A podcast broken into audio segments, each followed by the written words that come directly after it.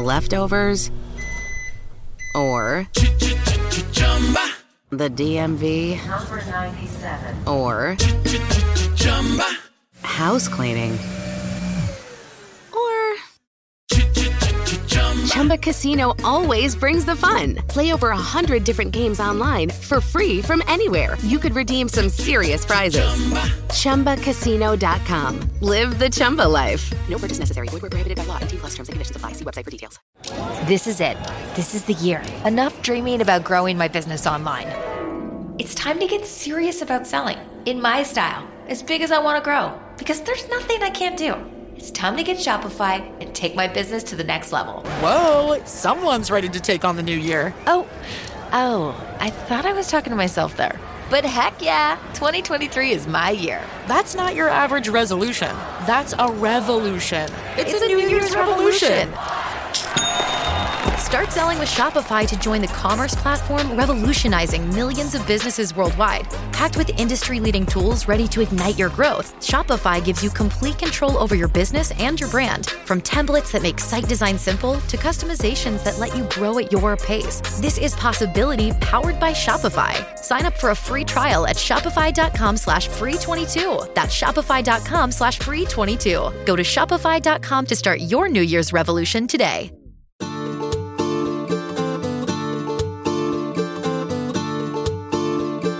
Bienvenidos a las charlas salud esféricas, un espacio en el que vamos a conversar con pacientes y sobre pacientes, por supuesto abordando temáticas de interés para pacientes. A través de Instagram conoceremos de primera mano reivindicaciones, situaciones que nos llevarán a reflexionar y quién sabe si actuar también, cómo se afronta un diagnóstico, la búsqueda de especialistas, la demanda de ayuda, qué implica vivir con una patología y cómo altera el entorno, cómo se acepta y cómo se encuentra el panorama sanitario. También vamos a conocer campañas, iniciativas y todas esas cuestiones sobre salud de la mano de sus protagonistas y sobre todo con mucha cercanía. Esperamos que nos acompañéis.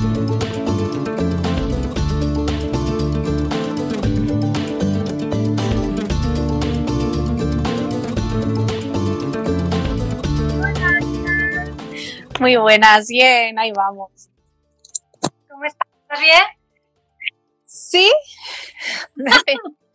Somos Somos, las dos, ¿verdad? decimos el políticamente correcto, sí, estamos bien. Bueno, pues estoy encantada de que estés aquí en- inaugurando esta sección de charlas saludesféricas, porque, bueno, yo os lo, quiero, os lo quiero decir, yo admiro muchísimo a Alicia, es una auténtica activista en redes sociales, está en- metida en todo, eh, colabora en todo, es súper generosa con todo lo que comparte y creo que nadie como ella para hablarnos hoy de un tema como es el, la COVID persistente, ¿verdad? Que es un tema complejo pero que está muy, muy presente. Yo quería decir una cosita, es que Alicia tiene un blog que se llama Alicia Negrón y que os invito a todos a que lo conozcáis. Y a mí hay una cosa que me encanta y es como ella se presenta. Es enfermera especialista familiar y comunitaria. Y hay una introducción que lo dice todo. Mi pasión es cuidar a las personas como una forma de aportar para que la sociedad sea más feliz con una salud mejor. Para eso dedico mis esfuerzos a aprender, estudiar, investigar, compartir, evolucionar y, por supuesto, atender personas. Esto lo dice todo de tu labor, Alicia. ¿Cómo estás? ¿Mejor? Sí, bueno, esa intro es básicamente es lo que siento, ¿no? Es por lo que hago enfermería, por- porque me parece que, que para ser felices las personas, bueno, pues el estar sano eh, en, la, en la mayor medida, eh, pues ayuda mucho, claro, a, a- desarrollarse, ¿no? trabajar y demás. Entonces, pues creo que es la forma que tengo de ayudar, el, el intentar ayudar a, a que la gente esté más sana y pueda corretear por ahí y abrazarse y esas cosas que ahora mismo no podemos hacer mucho. La salud y las emociones, que al final van totalmente ligadas y, va- y es que no se pueden separar. Se puede ser que sin, sin las emociones, eh, atender a una persona, ¿verdad? Darle lo mejor, eh, eh, una persona saludable es que no, no se concibe, por lo menos yo no lo veo así. No sé. Claro, yo quería mm, hablar contigo porque, bueno, tú estuviste infectada por COVID, tuviste el virus y bueno, pues lamentablemente me encantaría tenerte hoy hablando de otras cosas, de charlar de nuestras, no sé, de nuestras vidas, de nuestros intereses, pero hoy vamos a estar aquí hablando del COVID persistente, ¿verdad? Lo estás viviendo en primera persona. vamos a ir un poquito hacia atrás, si te parece, y nos cuentas, pues desde el momento en que cogiste el virus, pues cuáles fueron los síntomas que tú, bueno, pues eh, comenzaste a desarrollar, a experimentar. Pues yo empecé en marzo a como el día 12 debuté con fiebre de 39, pero ya unos días antes estaba con muchísimo dolor de cabeza, estaba totalmente, bueno, yo tengo, soy tutora de, especialistas, tengo enfermeras que están haciendo la especialidad conmigo y, y me acuerdo que eh, intenté cinco veces darle una cita a un paciente. O sea, imagínate a qué nivel estaba de confusión, de no ser capaz de pensar bien, que cinco veces. O sea, le daba a aceptar y la pobre residente me decía, Alicia, Alicia, es que no has marcado el día y la hora.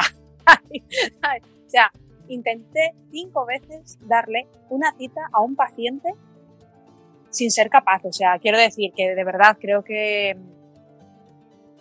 ¿sabes? Es como intentar llamar cinco veces por teléfono sin darle al, a, llamar, ¿no? Es, llamar, que, o sea, ¿qué me está pasando? Que me pongo el teléfono en la oreja sin haberle dado a llamar cinco veces, o sea, algo tan básico. Y luego también conduciendo notaba yo que no iba yo muy fino, iba como en una especie de nube, no, nunca me había pasado.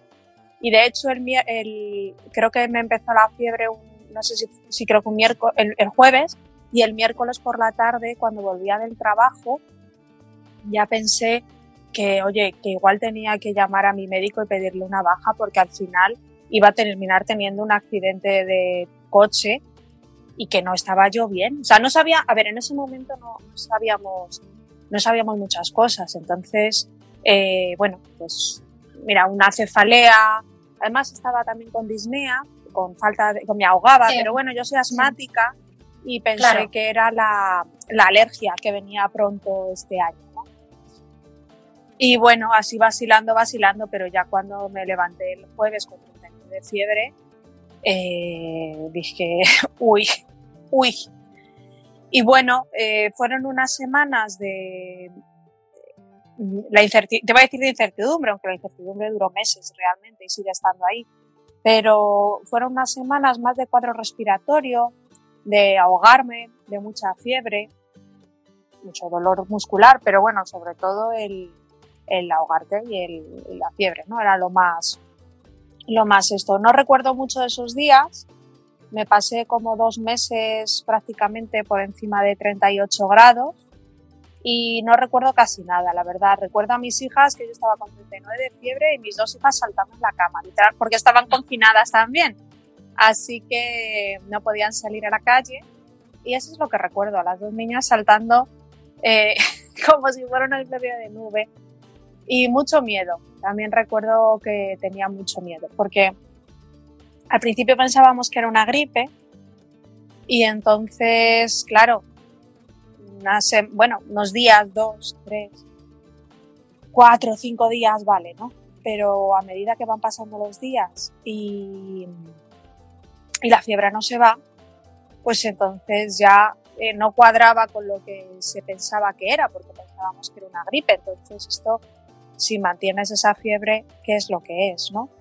Y bueno, eh, pues eso, luego el cuadro respiratorio se fue quitando con un par de semanas se fue quitando y empezó un cuadro más de tipo cardiogénico, más de cardíaco.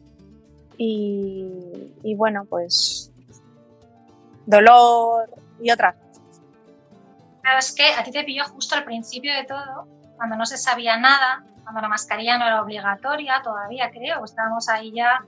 Y, claro, precisamente yo te iba a preguntar, es, eh, eh, ya lo has contestado tú, ¿no? cuánto tiempo te duran los síntomas, pero ya lo has dicho, es que pasaban los meses y yo seguía sintiéndome mal. De hecho, yo recuerdo en redes sociales, en Twitter, tus imágenes con el termómetro constantemente indicando fiebre y febrícula, constantemente, todos los días, todos los días. ¿En qué momento eh, toda esa incertidumbre eh, llega a, a, plantearse como un COVID persistente? O sea, ¿en qué momento y no sé si los profesionales o mm. tú, porque claro, es tan desconocido, dices, bueno, esto ya no es solamente el virus, esto tantos meses, tanto tiempo, ¿cómo ha evolucionado? Sí, en, una respuesta. El 2 de mayo eh, fui a, ya fui, o sea, el 2 de mayo ya me acuerdo que me habló la, la, la, compañera de infecciosos, me dijo que, pues que era un síndrome post-COVID, era lo que se llamaba en ese entonces. ¿no? En ese entonces era un síndrome post-COVID, se le llamaba así.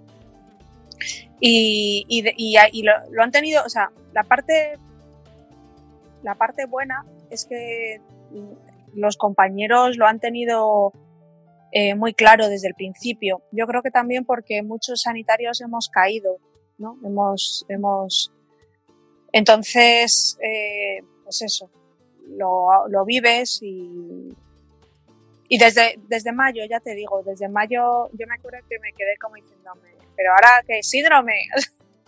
Claro, porque. Me lo tomaba ya broma, ¿no? Diciendo, o sea, primero SARS-CoV-2, luego COVID, luego que sí, el COVID, la COVID, ¿sabes? Y luego, y ahora me dices que es un síndrome, pero ¿esto qué es? es, Claro, porque es que se ve, se lee mucho. Mmm, claro, todavía es que, bueno, parece que ya se está avanzando y de hecho ya he leído esta mañana o ayer que se habían reunido ya diferentes. Eh, eh, organismos para, para, elaborar un documento conjunto. Bueno, claro, y es que cada vez hay más casos, ya, ya va paralelo, ¿no?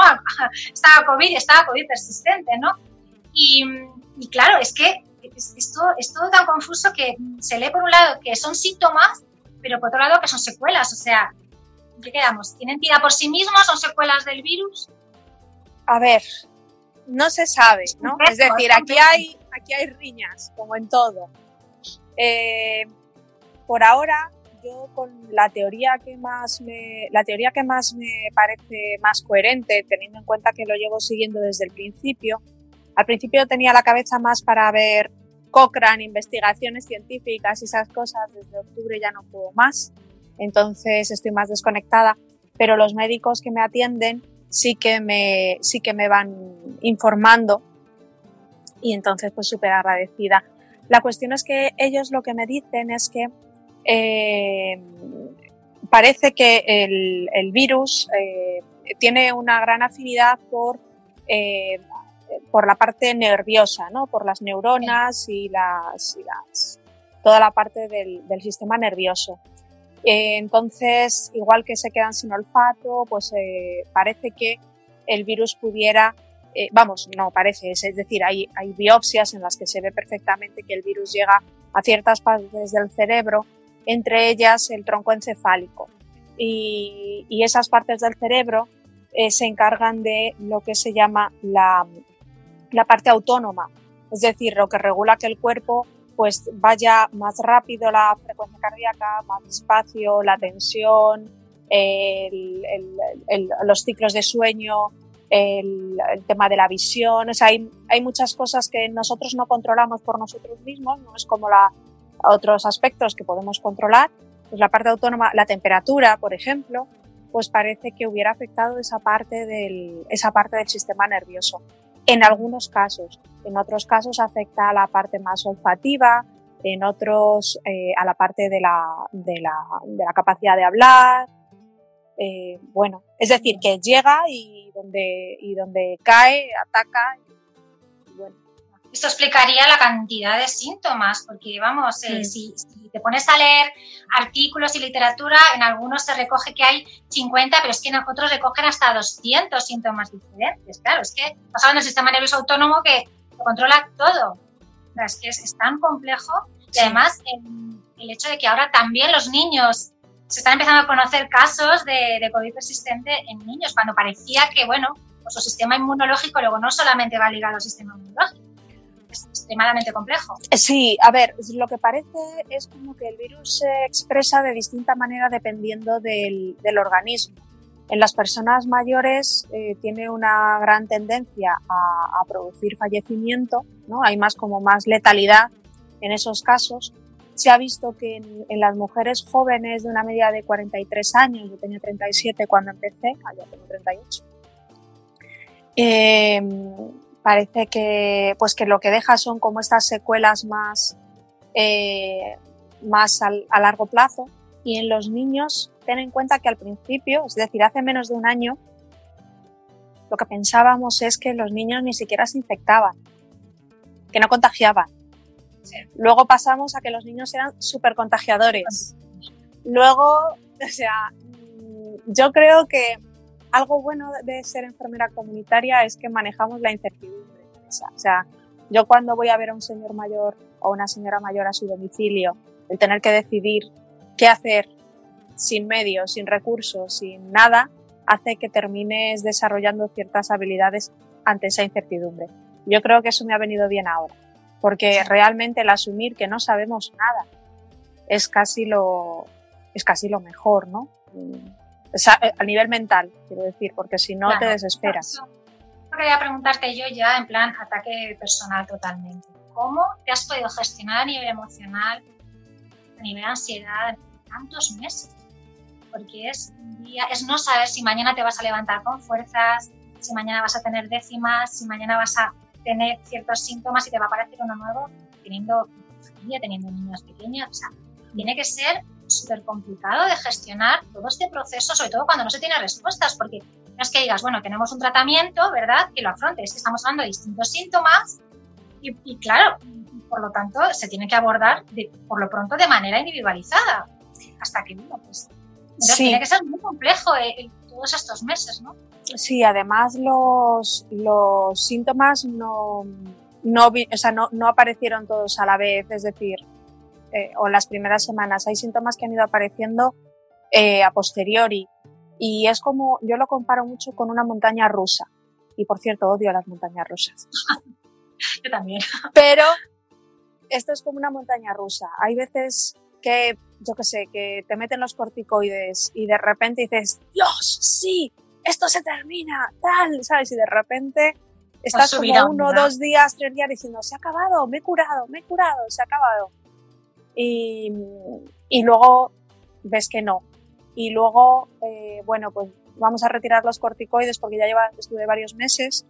Retiramos los corticoides y, y, me, me, aparecieron un montón de petequias en el cuerpo, de manchas rojas, de vasculares, de que no había tenido en mi vida. De hecho, las dos primeras que vi pensé que eran manchas, o sea, las había visto en niños o en otros, ¿sabes? En ancianos, pero no en mí.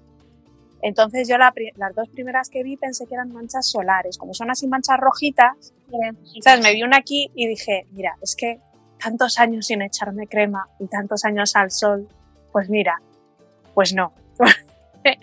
al día o los dos días, pues me vi que tenía, eh, estaba en todas las piernas y, y me empezaron, se me descamaron los dedos de las manos y de los pies y me picaban muchísimo y me salían también puntitos. O sea, Quiero decir que es como una montaña rusa y luego otra serie de síntomas que han ido viniendo más periféricos, manos, es decir, a mí lo que más mejoró ser el tema de, de cardio, el tema del dolor, los, los síncopes y eso, eso es lo que más me afecta a mi vida diaria. Pero es verdad que hay síntomas que van y que vienen y que dan mucha angustia. ¿Y cómo lo gestionas? Pues casi ni pensándolo, porque, porque ahí, cuando lo pienso me, me angustio mucho y tampoco puedo hacer nada por evitarlo. Claro, es que además es lo que dices tú de los síncopes sobre todo, porque bueno, otra sintomatología, pero cuando te da verdad eso, es, esa sensación de algo está fallando, ¿no? Te asustas mucho, eh, te genera muchísima ansiedad, ¿no? Sí, de hecho, el, o sea, en, el, en hemodinámica, en, en, cardiología, lo que sí que vieron y sí que, bueno, hicieron unas pruebas y lo que sí que vieron es que paso a, a o sea, me pongo como a ciento y pico me pongo taquicárdica y luego de repente, eh, como si apagas los fusibles de casa, ¿sabes? Y, se, y arranca un generador, pues se me apagan los fusibles, por decirlo así, y paso a un ritmo de, rescate que se llama ritmo nodal, de 40 latidos por minuto sin ondas P. O sea, estoy a ciento y pico, 140, 130, 140 y de repente, ¡pam! Se corta y paso a 40. Y entonces eh, es que da miedo, es que da miedo. Es que da miedo. De hecho, me acuerdo que cuando me estaban haciendo la prueba, pero yo normalmente, claro, cuando, cuando veo que empieza la cosa a ponerse, a ponerse tal, que es prácticamente todos los días, pues en cuanto noto que me empiezo a marear un poquito o tal, pues tumbo, eh, porque ya he tenido un par de malas experiencias, puedo intentar eh, mantener el ritmo. Entonces, pues eso, en cuanto empiezas a notar qué tal, pues tumbo, eh, ¿sabes? claro. Eh, eh, por supuesto, me hidrato muchísimo, estoy siempre, se ríen de mí porque cada vez que me ven estoy con infusiones. Mi madre dice que no sabe dónde lo meto. Bueno, pues sí, hay que hidratarse y todo lo que tú quieras. Bueno, la historia es que en hemodinámica, eh, claro, ellos lo que querían era ver lo que pasaba, ¿no? Acuerdo que lo pasé fatal porque es que ves que te vas, o sea, ves que se te va la vida, literalmente, ¿no? O sea, es como, bueno, pues nada, espero ir a, espero saltar a 40, me sincopé, por supuesto, espero pasar a 40 y espero que no me tengan que, espero no pasar a una, algo peor, ¿no? Y sí que, sí que da miedo porque me ha pasado en casa y, y, y, Todos los pensamientos que, que, te asaltarían en esos momentos, madre mía. Por aquí dicen que, que, que, bien hablas, te están dando las gracias, te estás hablando a mucha gente y comentando que, bueno, que muchas de estos, de estos se conoce porque casi muchos, muchos profesionales os habéis contagiado. Sí. Y lamentablemente, gracias a, Dios, a eso se ha ido conociendo el tema de, de la COVID Es tremendo, la verdad es que a mí me deja sin palabras. ¿Cómo, gestiona, cómo gestionaste, Alicia, en todo el boom de la pandemia, todas las citas médicas? Porque claro, cuando empiezas a encontrarte tan mal, tienes que empezar a hacerte un seguimiento. Mm. Con, con, el problema que hemos tenido de colapso, o sea, ¿cómo gestionaste toda esta, esta atención? Porque claro, tú necesitabas una atención inmediata que te diera respuesta, ¿no? Y además de diferentes profesionales, me imagino. Claro. Sí, ese fue otro, esa fue otra cuestión, ¿no? Eh, yo ahí saqué nuevamente las habilidades de, comunitaria, porque, porque durante, pues eso, hasta mayo prácticamente, a ver, los compañeros eh, me decían que me ingresaban, porque evidentemente esto es sí, sí es para ingresar, ¿no? Vale, y de hecho me quisieron ingresar varias veces y, y, y una vez en urgencias, eh, solo fui dos veces a urgencias y en parte eran pactadas, es decir, mira, llevas tantos días tal, te toca hacerte una analítica y toca hacer una placa y tal, ¿no? Y yo pues obedientemente iba y pasaba el este. Y la primera vez me decía el, me decía el médico eh, o sea, eh, en un principio yo me iba a quedar ingresada, ¿no? Eh, bueno, tenía, la auscultación no era muy mala, pero sí, bueno, sí tenía unos roncos, estaba con la fiebre, asmática, tal, tal, y tenía, muy, vamos, tenía muchas papeletas para que la cosa se fuera, fuera peor. Y, le dije, o sea, sí, yo me quedaba y estaba al lado del control, ¿no? Y cuando están buscándome cama, me enteró que en el hospital solo queda una planta. O sea, en un hospital como, como en el que yo voy de paciente, que es el Ramón y Cajal, que es inmenso, que cuando yo, cuando yo fui en urgencias ya, es, que, mira, yo hice la residencia en ese hospital, hice la especialidad dos años allí. Nunca había visto. O sea, fue, lo que más me impactó fue el, tanta gente, tanta, tanta gente, Vanessa, y tanto silencio en mi vida. O sea, te juro que era sobrecogedor, era horrible. Y, estaba todo hasta arriba, pero todo en un silencio sepulcral. Y mientras estaba esperando, eh, pues eso, ¿no? Les oigo hablar a los compañeros que, que solo queda una planta. Y estaba, y te estoy hablando de finales de marzo, que lo gordo todavía venía a primeros de abril y lo sabía. Entre, entre eso y que tengo una y que tengo una nena que es cardiópata y que también habían empezado ellos con fiebre, con lo cual no me quedaba yo muy tranquila en el hospital con, con mi familia, con, ¿sabes? Y, y sobre todo eso, ¿no? El pensar en la típica, me vino a la, lo que me vino a la mente fue la típica abuelita, señora mayor que vive sola que no tiene recursos, yo tengo en mi casa, yo tengo mi pulsiosímetro, yo me ocultaba, eh, más o menos sé cómo, cómo gestionarme. Pues el médico me decía que, que no, que no me, que no, que además es que me dijo literalmente, Alicia, eres candidata a. No te marches porque como te dé, no, es que no, lo que estamos viendo es que no les da tiempo a llegar. ¿Y cómo lo gestionas? Pues tomando una decisión y tirando para adelante, porque la situación fue realmente horrible, por lo menos aquí en Madrid. Entonces no había ambulancias, no, o sea, había, pero no daban abasto. Y había, fue una situación horrible en la que tienes que decidir, bueno, me quedo en el hospital o, me voy a casa y, realmente pues decidir para casa. Y luego otras veces sí me comentan los compañeros de, de examen, pero, pero ¿para qué? Quiero decir, si, ¿qué me voy a pasar? ¿Meses aquí? Si no sabemos que... Dice, no, ya también tienes razón. Y digo, ya. Entonces, ¿cómo gestioné? Es que no había citas. Vanessa, es que no había. O sea, es que no... Eh, era todo por teléfono y agradecida muy agradecida, porque además también es una situación en la que como es todo tan eh, que no se sabe, pues pues para ponerme los fármacos en la receta electrónica, para eso no, hacía falta ir a, visita presencial. Claro, la saturación, ya te digo yo, estoy saturando a 95, la, esto tal, eh, las taquicardias tal, el dolor tal, la fiebre tal, pues sí. A mí esto me lleva a pensar en que tú afortunadamente eres enfermera, tienes las herramientas, ¿verdad? Tantos pacientes, ¿verdad?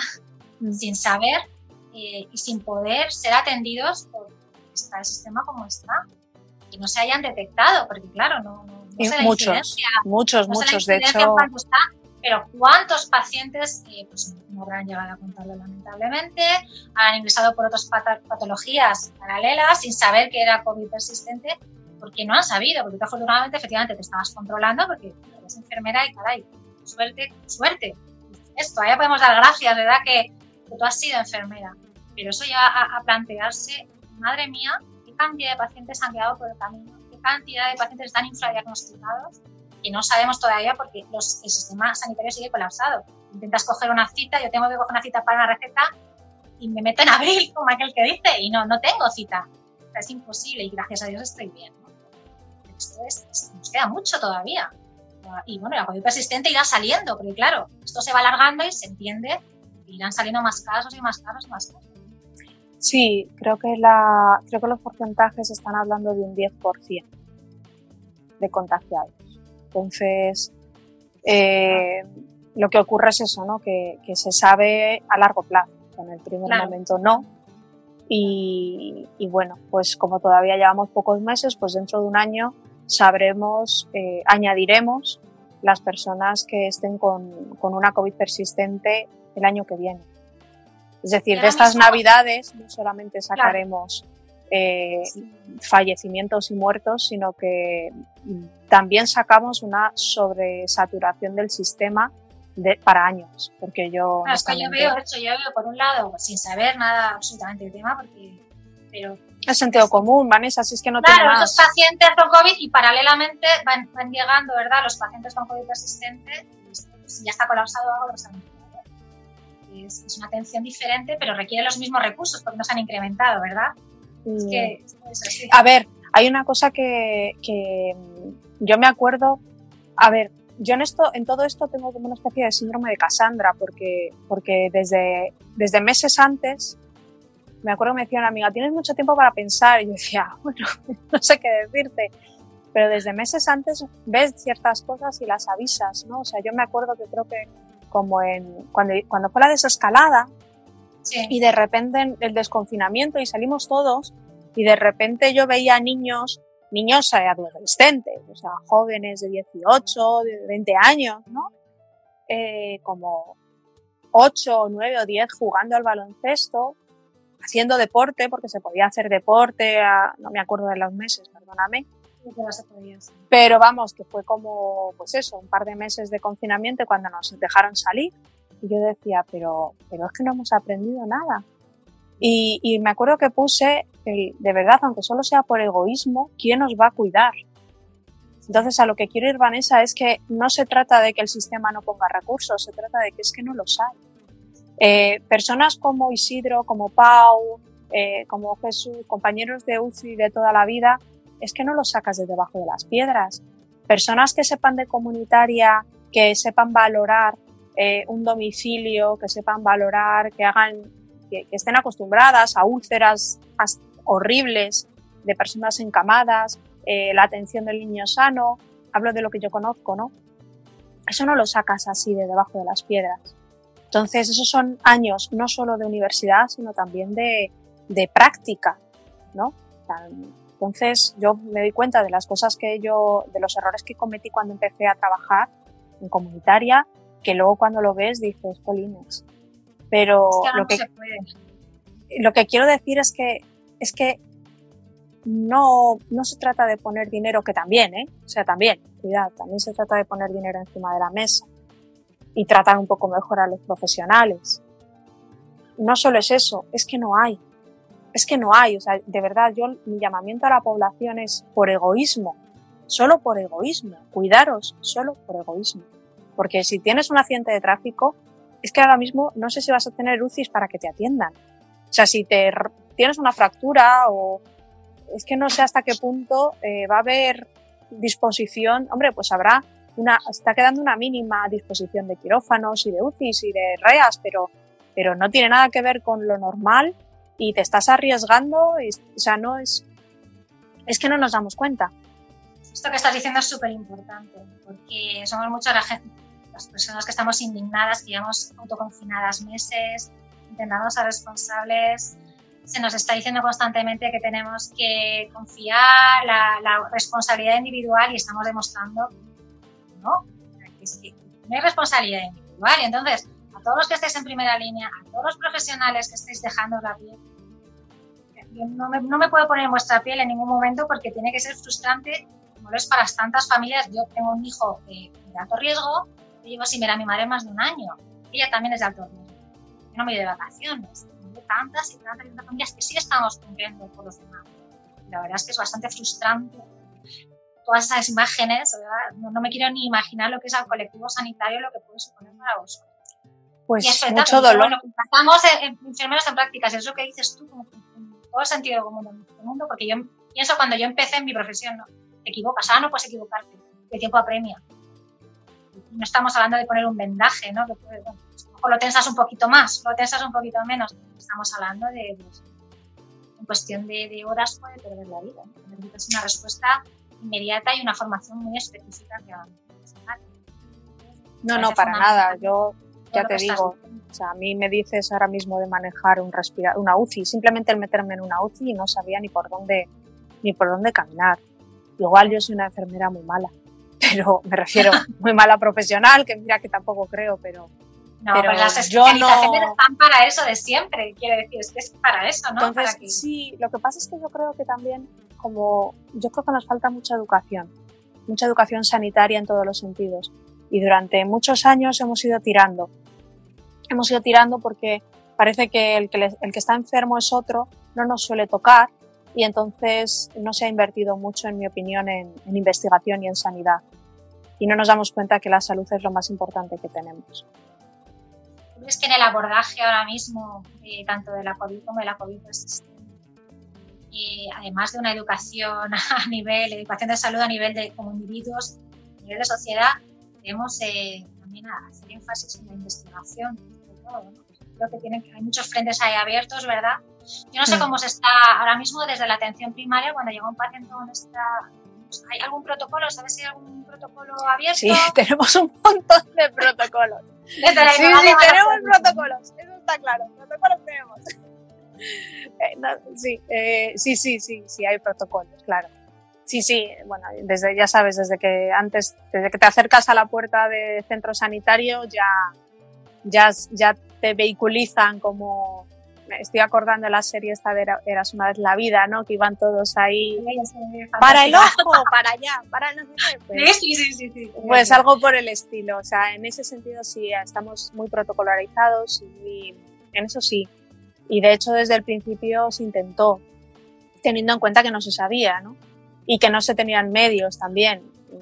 Hay veces que, bueno, se dieron recomendaciones no porque fuera lo mejor, o sea, no porque fuera lo, sí, lo, mejor o lo excelente, sino porque no había. Cuando se dijo en un, primer, en un segundo momento que la población general no necesitaba usar mascarillas, no era porque no necesitara usar mascarillas, era porque no había mascarillas para los profesionales que estaban atendiendo eh, a personas muy contagiosas, ¿no? Eh, a muy poca distancia. Entonces, como no había mascarillas para los profesionales, se instó a que la población general, que además debía estar confinada, pues no usara mascarillas. Pero no era porque no, o sea, los protocolos también se van adaptando a, los recursos que se tienen. sobre la investigación hay una cosa muy importante que me gustaría decir y es que eh, de siempre he pensado que determinadas patologías que afectaban predominantemente a mujeres, como puede ser la fibromialgia o la fatiga crónica, eh, tenían que tener algo detrás que no se sabía qué que no es, no, no era, o sea, no era normal, normal en el sentido estadístico, ¿no? Eh, si algo bueno quiero pensar que pueda tener la COVID persistente es que se están dando cuenta que la sintomatología que produce es muy similar a, a un síndrome posviral, es decir, una ah. situación que ocurre con muchos virus y que casualmente también es muy similar a, a lo que refieren muchas mujeres de una edad similar a la que está eh, afectando a, a, las personas con una COVID persistente, que son mujeres en torno a 40 años. Y, y a mí me gustaría pensar que los recursos que se puedan dedicar a investigar sobre COVID y COVID persistente puedan ayudar a esas miles de mujeres, sobre todo mujeres jóvenes, que, que se ven afectadas de fibromialgia y de fatiga crónica, si se pudiera demostrar, gracias a la investigación, que, el, que la causa, la etiología, el, lo que produce estos síntomas pueda ser algo similar. Puede ser algo autoinmune, puede ser una, un desequilibrio eh, del organismo a la hora de defenderse de un, de un virus y, y, se queda alterado y el propio organismo pues como que ataca eh, está visto que puede atacar a las tiroides, ataca a, a, bueno, a distintos, a, distintos órganos o distintos sistemas. Quisiera pensar eso, que la investigación en COVID persistente, que por desgracia está afectando tan a, a, miles o millones de personas en el mundo y que entonces están, está teniendo una gran inversión económica, parece, pues pueda ayudar a, a, estas otras personas, sobre todo mujeres. Son líneas que se van muy interesantes y muy esperanzadoras, sobre todo. Eh, ¿Perdona, Vanessa? Que son líneas que se van abriendo muy esperanzadoras, ¿no? Sí, y además es que es eso, yo lo veo como sanitaria y son líneas súper similares. Y cuando, y cuando en sanidad o en salud te encuentras eh, cosas tan extrañamente parecidas o tan extrañamente distintas no suele ser casualidad, suele ser que hay algo en común. Entonces, Nos está diciendo Elena de, Elena de Urgencias y Emergencias que también pasa con la vacuna, ¿no? Que da pie para seguir investigando para otras enfermedades. También nos Totalmente. las mascarillas que, tenéis que son un poquito reguleras de, de calidad. Sí, sí, sí, totalmente. Es verdad. El hecho de que, a ver, no todo, yo intento enfocarme, también me decías, ¿cómo mantienes pues intentando pensar en positivo, eh, pensando que a partir de ahora la gente no va a llevar a sus hijos enfermos al colegio, que eso es algo que, que ha sucedido en nuestra sociedad de manera de, siempre, ¿no? Y vale, a lo mejor tu hijo tiene cuatro mocos y lo pasa y no pasa nada, pero a lo mejor el de al lado tiene una inmunodeficiencia y le produce una meningitis o le produce eh, cualquier tipo de neuropatía o de, es decir, hacemos, hacíamos y seguimos haciendo en ocasiones algunas barbaridades que igual estaría bien que nos replanteásemos. Dicho esto, se me ha ido lo que te iba a decir. Las mascarillas y demás. Ah, la vacuna, sí, que es una maravilla. El hecho de que hayan diseñado, eh, estaba ya diseñada, pero bueno, lo que no tenía era, pues eso, iba a pasito de, a pasito de, porque no era necesario, porque bueno, lo que se invertía era lo que se invertía y ahora se ha invertido mil veces más. Exacto. Entonces, quiero pensar que, que, la investigación en la COVID persistente pues puede ayudar también en, en esto que te comento, porque yo no he tenido fibromialgia, no he tenido fatiga crónica, pero tampoco he tenido esto nunca. Y por lo que comentan y me comentaban las pacientes, se parece bastante. Sí, yo también lo había leído, el tema de la niebla, esta, ¿verdad? Que la sensación de, cansancio, de no pensar con claridad. Los dolores musculares, de verdad. En mi vida he tenido, o sea, es que es prácticamente diario, raro es el día y cuando y es un dolor incapacitante. Hoy no me he podido mover hasta las 3 de la tarde. O sea, yo me, me he levantado, me he duchado, he comido algo y estoy aquí sonriendo y en cuanto apaguemos mm, estaré hecho una mierda. No sabes, la verdad, lo que te agradecemos el esfuerzo porque de verdad que estés aquí es súper importante. Bueno, aquí la gente te está agradeciendo a ti y en nombre de todo el colectivo de, profesionales sanitarios, de enfermeras, el trabajo, la labor que estés haciendo. Nos que, bien hablas, que bien te expresas. Estaba Ibañón también diciendo que eres una crack. Y es que es verdad, es que eh, es una comunidad, una comunicadora excelente. Yo quería ir finalizando y preguntarte si hay, yo he visto por redes que ya hay, hay cuentas, ¿verdad?, de, de COVID resistente España, de algunas comunidades, se van haciendo ya algún tipo de organizaciones de pacientes, están, imagino que ya entre los propios pacientes están poniendo en contacto y organizando, porque claro, necesitan respuestas, ¿no? Y de alguna forma organizarse y muy, muy potentes, Vanessa, súper potentes. Eh, vamos, yo, no, yo estoy flipando. El, el, cómo se han puesto en contacto con sociedades científicas para, sin ir más lejos, con el Instituto Carlos III, con, con para hacer estudios, para... De hecho, eh, yo entré, entré recientemente, ¿eh? no, no, llevo, no llevo desde el principio, ni mucho menos, entré hace unas semanas y claro, y me dicen, sí, no, para el estudio tal. Y, claro, yo pregunto, digo, ¿pero qué, estudio? ¿Y qué, cómo? Sí, sí, es que Carlos III eh, tal. Y entonces hicieron la captación directamente. Es decir, yo no sé si por, por el hecho de que precisamente el colectivo sanitario. A ver, yo, en ese sentido Claro, que, ves cosas y las relacionas y, y, a lo mejor es más fácil intentar encontrar caminos y soluciones, ¿no?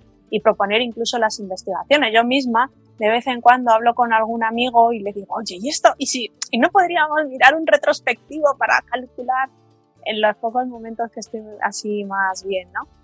Y, bueno, eh, sí que se están, están impresionantemente organizados. Hay, hay, pues eso, COVID persistente aquí en Madrid a nivel nacional y prácticamente en todas las comunidades autónomas cada día es que van apareciendo más. Cuando ves el hashtag, a veces yo veo más cuentas, más cuentas en cuestión de nada de tiempo, o que también puede ser que yo no me hubiese fijado, ¿no? No, eh, a ver, yo, empecé a poner long COVID, yo creo que como en septiembre, octubre, pero como súper poderosa, porque, claro, era como, y además es que tampoco, era como un término que, bueno, que, no, o sea, que yo lo veo, pero, y la historia también es esa, te das cuenta que hay muchas personas como yo, que fíjate que yo estoy metida en redes sociales, que debería estar más al loro. Pues he estado, o sea, he estado tan sola en casa, el que, pues eso, la gente que me quiere eh, llamándome y prácticamente todos los días, eh, sobre todo al principio, diciéndome, Alicia, vete al hospital, Alicia, no aguantes, Alicia tal. pero, pero era una situación de, de soledad, porque yo sabía que en el hospital estaban hasta arriba. Me acuerdo el tuit de un, refazo de sanidad diciendo aquí es que no me han traído ni la cena. o sea, eran momentos que yo me río porque tengo esta, esta especie de recurso de reírme de, las cosas, pero que, que, no tiene ninguna, no tiene ninguna gracia. Y, y entonces es verdad que esa soledad, a medida que vas saliendo y lo dices y lo verbalizas, te vas encontrando que otras personas están viviendo exactamente lo mismo en otros sitios. Y dices, mira, es que tengo unas taquicardias, que es que yo levantarme e ir al cuarto de baño, es, o sea, ir, me llama mi hija pequeña y, levantarme e ir al cuarto de baño es ponerme a 120 pulsaciones. Solo, solo eso, o sea, levantarme a 5 metros de donde estoy. Y, y claro, y de repente que te diga otra, vez, pues es que, oye, pues es que a mí me pasa similar, que voy a no sé dónde, en mi casa, en mi, y dices, ah, pues a mí también me pasa, ah, pues, o sea, y, se está generando una red, pero yo creo que todavía queda mucho. Lo que hablábamos antes, decías tú, que, cuántas personas eh, habrán tenido o habrán padecido COVID o incluso hayan podido fallecer por COVID y no lo supimos en los primeros meses. Yo creo que lo mismo está pasando ahora a la COVID persistente. Que hay muchas personas que, sobre todo mujeres jóvenes, que pueden estar sintiendo lo mismo con vergüenza de verbalizar determinadas cosas. Y enmascarado en otras enfermedades que ya conocemos tan invisibles, ¿verdad? Y que tienen pues tanto estigma. Totalmente. De hecho, una de las... Sí, sí, una de las cosas que más comentan las compañeras y compañeros, pero es que sobre todo son mujeres, eh, en, en los, los, grupos es que, que, antes, sobre todo cuando iban, eh, pues que les decían que tenían ansiedad. Claro, yo en junio, cuando me dijeron que estaban hasta arriba y que no iban a poder ponerme un holter porque por la contaminación del COVID y demás no se ponían y tal, yo me compré mi propio, mi propio aparato de electros. Entonces, yo sé que no es, o sea, no es ansiedad, o sea, el hecho de que me ponga a ciento y pico y, a, y baje a 40 y me suba a 150, eso no es ansiedad. Pero una persona que va a urgencias sin, sin más apreciación que, mira, eh, me duele el pecho, me siento como que se me va, ¿sabes? Pues normalmente, pues en una situación tan angustiosa, pues es ansiedad. Y a cuántas, es que es súper recurrente, ¿eh? El que les hayan mandado a casa diciendo que era ansiedad. Un ataque de ansiedad. Sí, pero que no, claro que, no, no. yo estoy muy tranquila. O sea, es que sin más sintomatología que se pueda observar, que se pueda medir en ese momento la ansiedad es intangible, a no ser que haya algo aparentemente estás bien, lo único que estás, estás científico. Bueno, pero eso es pues, ser ansiedad. Eres joven, una mujer joven o, hombre joven, sin patología cardíaca, con treinta y tantos, cuarenta. ¿Sabes? ¿Por qué piensas? Claro. Yo sí que es Aquí verdad... estaban diciendo que sois enfermeras y estáis acostumbradas a observar desde lo específico hasta lo integral, hacia lo integral. Por eso has estado tan pendiente ¿no? de, todos, de todos tus síntomas. Pues... Y lo ves además ahora a nivel global. Sí, bueno, también es verdad que, que, tengo, o sea, que tenemos también una faceta muy investigadora. Y desde el principio es eso, ¿no? A poco que pongas las antenas, en Italia, cuando, cuando nosotros empezamos con la primera ola y que ellos ya estaban muy mal, lo que se vio es una muerte por causas cardiológicas en gente joven brutal, pero brutal. Y eso, como te decía antes, eso no es casualidad. O sea, de repente que las personas de 40 años mueran por muertes súbitas de tipo cardiológico, como decía el otro día eh, Perdidue, que es eh, Javi, un compañero enfermero, tuvo una conversación con, un, con una persona negacionista, ¿no? De estas y tal, y comentaba, no, es que se puede morir de miedo. Que yo me río pues, por no llorar. Pero dices, mira, perdona, pero no se mueren cientos de personas jóvenes de 40 años en Italia de miedo. Y en España hemos tenido también, si miras en marzo, marzo y abril, la mortalidad en, los sistemas eh, de registro, la mortalidad eh, registrada por causas respiratorias es prácticamente la misma, si no más, en las causas cardiológicas, cardiovasculares. Lo que pasa es que estábamos tan centrados en, en, la parte respiratoria, que era lo que creíamos en ese momento, que no, que no vimos más allá. Pero no es normal que de repente se te empiecen a morir cientos o miles de personas eh, sin patologías previas por, por fallos cardíacos, así no, pero lo que dices fue al principio, al principio del todo y efectivamente lo que destacaba era la, patología respiratoria. Es como cuando empezaron a aparecer las manchas, las, eh, las dermatitis. Sí, sí. No, y las dermatitis, yo pues fíjate, las dermatitis las conocí porque a mi, a mi marido le pilló en Italia, precisamente, al principio de la... Estaba haciendo un curso y se tuvo que quedar confinado y, en, y sus compañeros empezaron a tener dermatitis. Entonces yo supe de las dermatitis en Italia antes, que, aquí. Claro, a ellos les atacó mucho más fuerte eh, que, antes que nosotros. También ha sido complicado. Yo, fíjate, que quería resaltar ya para ir finalizando la importancia que, tiene el poder del asociacionismo y, de, la comunidad de pacientes mm, a la hora de gestionar la enfermedad. Siempre acabamos eh, eh, hablando de lo mismo, pero es que es fundamental porque paralelo a todo el sistema sanitario, la importancia que tienen los profesionales, las enfermeras que tienen, pues, cualquier persona que esté en en, un recurso sanitario, cómo se unen los pacientes, lo necesario que es para abordar esa parte emocional, esa, esa sensación de soledad, lo que estuve de mi familia, pero me siento y, y, aquí ya hablamos de COVID, como hablamos de enfermedades raras, que gastamos ya en el mes de, visibilización de las enfermedades raras como O sea, ese paciente que está experimentando lo mismo que tú es el que va a comprender y entre todos a lo mejor podemos ir dando con, bueno, pues, haciendo presión es, es, impresionante lo que se han conseguido a través de estas asociaciones desde hace dos días.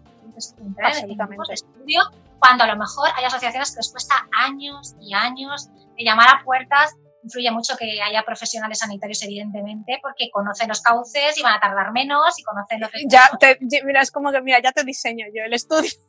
O sea, claro, diseño déjame que yo te, doy los casos, te doy... O sea, el funcionamiento que yo te, yo te digo lo que tienes que hacer, pero pon. Y es más, te pongo eso, te pongo los sujetos, te pongo, te lo hago todo, te lo hago todo.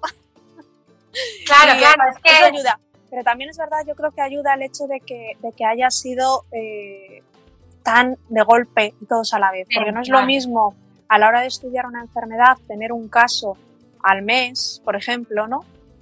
A lo largo de tener que esperar un año para poder ver a 12 personas, a que esas 12 personas las tengas al momento. Porque lo que tardarías un año en hacer lo haces en una sola vez. Entonces, eso yo creo que también ha influido en este caso.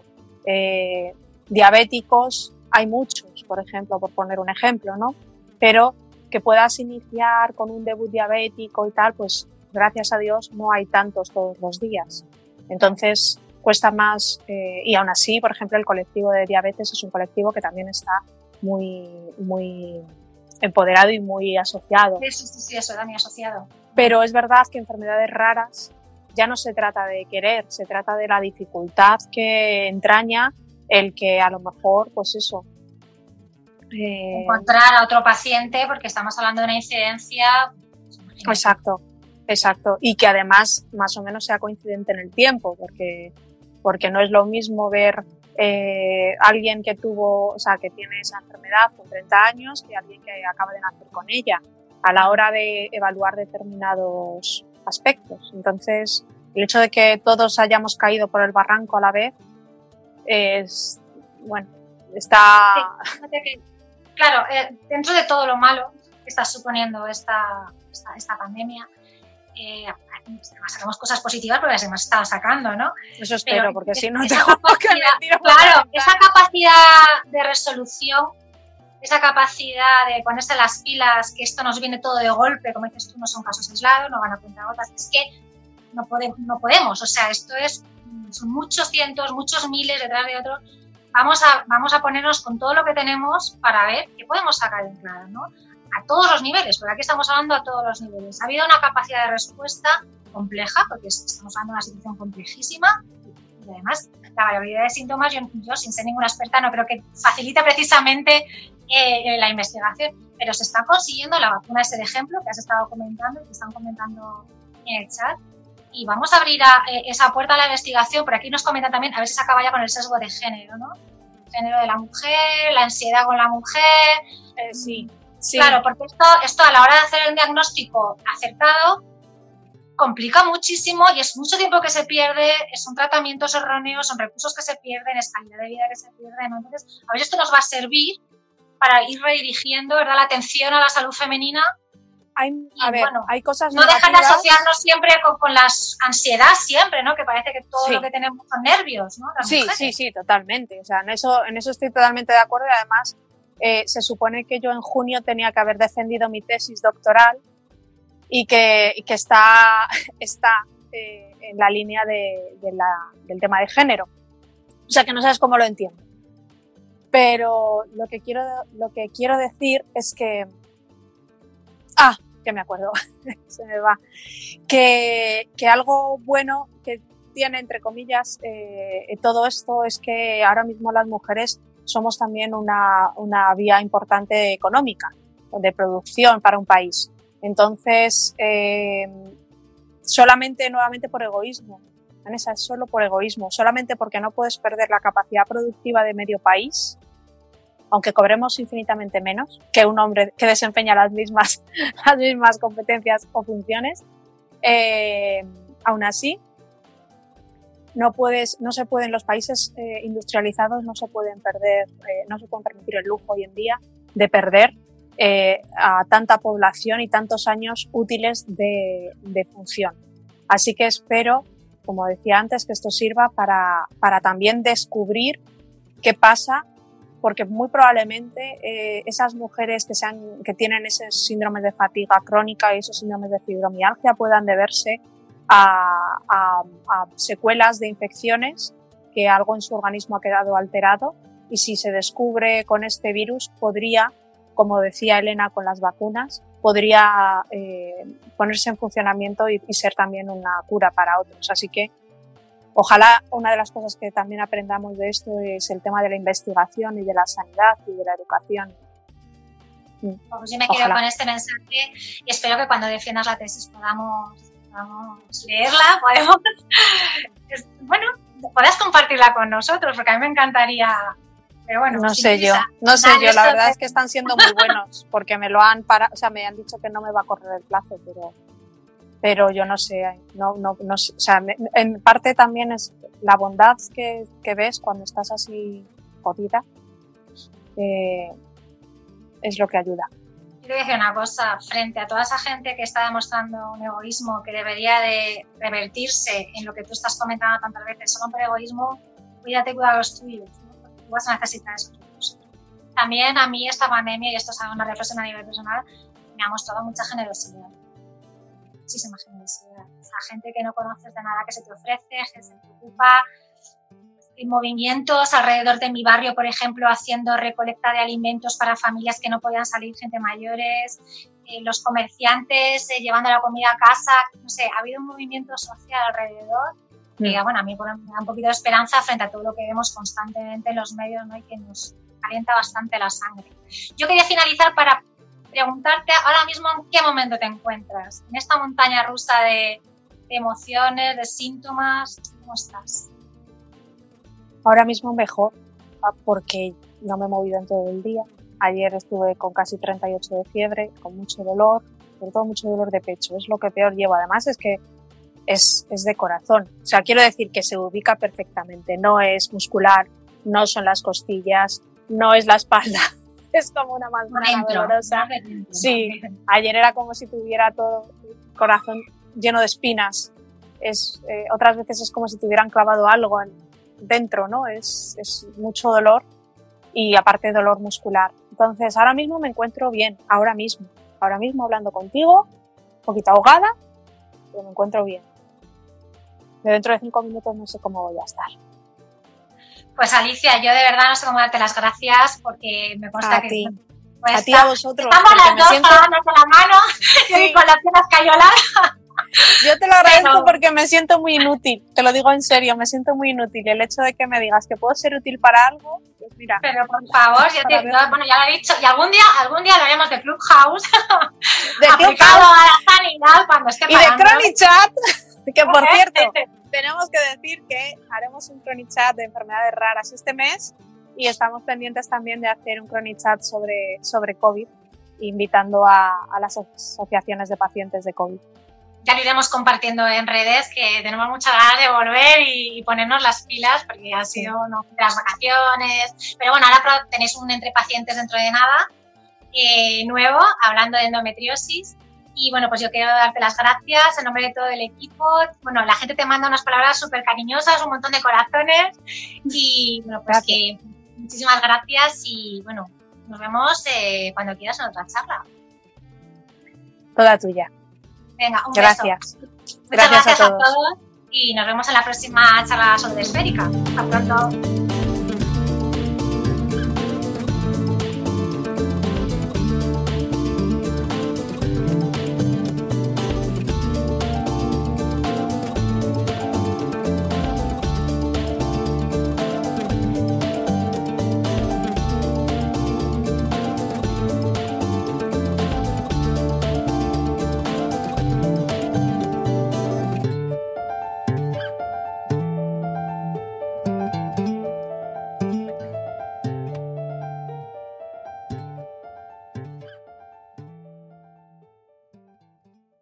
Leftovers.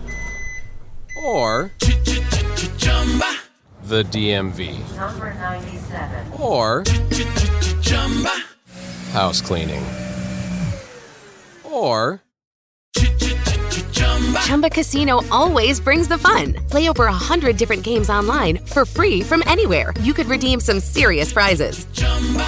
ChumbaCasino.com. Live the Chumba life. No purchase necessary. Void where prohibited by law. 18 plus terms and conditions apply. See website for details. Texting privacy policy and terms and conditions posted at textplan.us. Texting enrolls for recurring automated text marketing messages. Message and data rates may apply. Reply stop to opt out. The pandemic has been hard on all our kids. New studies show more than one in three children who started school in the pandemic now need intensive reading help. That's right. Millions of kids in kindergarten through third grade in the United States cannot read at grade level. Here's the good news. Your child can be reading in just 30 days, guaranteed, with Hooked on Phonics. Even if your child has been struggling, Hooked on Phonics will teach your child to read in just 30 days, guaranteed. And right now, you can get started for just $1. Text the word grade to 323232 right now. Hooked on Phonics is highly effective and incredibly fun, and everything can be done right from home and in less than 20 minutes a day. For more than 30 years, Hooked on Phonics has been the proven learn to read program that kids love to use. Text grade to 323232 and teach your child to read in just 30 days, guaranteed. Text grade to 323232 right now and get started for just $1. Text grade to 323232 now. Text grade to 323232.